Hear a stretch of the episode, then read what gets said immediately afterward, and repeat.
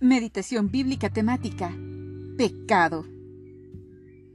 El pecado en el ser humano es una consecuencia de su inevitable pero innecesaria renuencia a confesar o reconocer su dependencia de Dios, a aceptar su finitud como criatura de Dios y a admitir su inseguridad aparte de Dios. Génesis 3, 14 al 15. Por causa de lo que has hecho, Maldita serás entre todos los animales, tanto domésticos como salvajes. Te arrastrarás sobre tu vientre y comerás polvo todos los días de tu vida.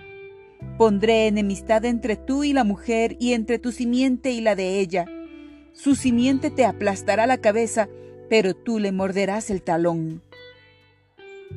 Génesis 4:7 Si hicieras lo bueno, podrías andar con la frente en alto pero si haces lo malo, el pecado te acecha, como una fiera lista para atraparte. No obstante, tú puedes dominarlo. Génesis 20, del 3 al 7. Pero como Abimelech todavía no se había acostado con ella, le contestó, Señor, ¿acaso vas a matar al inocente? Como Abraham me dijo que ella era su hermana, y ella me lo confirmó, yo hice todo lo que de buena fe y sin mala intención. Sí, ya sé que has hecho todo esto de buena fe, le respondió Dios en el sueño.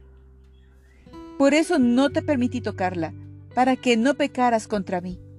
Pero ahora devuelve esa mujer a su esposo, porque él es profeta y va a interceder por ti para que vivas. Si no lo haces, ten por seguro que morirás junto con todos los tuyos. Éxodo 32, 33 al 34. El Señor le respondió a Moisés, Solo borraré de mi libro a quien haya pecado contra mí. Tú ve y lleva al pueblo al lugar del que te hablé.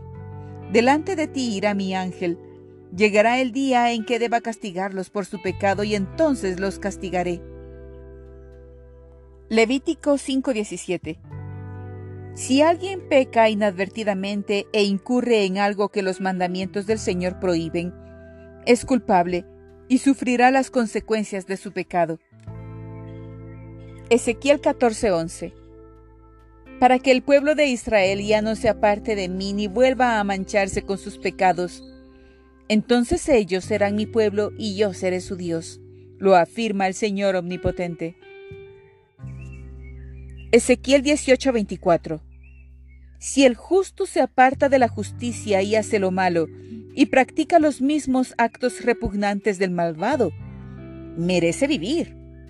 No, sino que morirá por causa de su infidelidad y de sus pecados, y no se recordará ninguna de sus obras justas. Mateo 15, 17 al 18 ¿No se dan cuenta de que todo lo que entra por la boca va al estómago y después se echa en la letrina? Pero lo que sale de la boca viene del corazón y contamina a la persona. Romanos 3:23 Pues todos han pecado y están privados de la gloria de Dios. Romanos 6:2 Claro que no. Nosotros ya hemos muerto respecto al pecado ¿Cómo? Pues podremos seguir viviendo en pecado. Romanos 6:11 Si hemos muerto con Cristo, confiamos que también viviremos con Él. Hebreos 10:26 al 27 Si después de recibir el conocimiento de la verdad pecamos obstinadamente, ya no hay sacrificio por los pecados. Solo queda una terrible expectativa de juicio el fuego ardiente que ha de devorar a los enemigos de Dios. Primera de Juan 1.7 Pero si vivimos en la luz, así como Dios está en la luz, entonces hay unión entre nosotros, y la sangre de su Hijo Jesús nos limpia de todo pecado.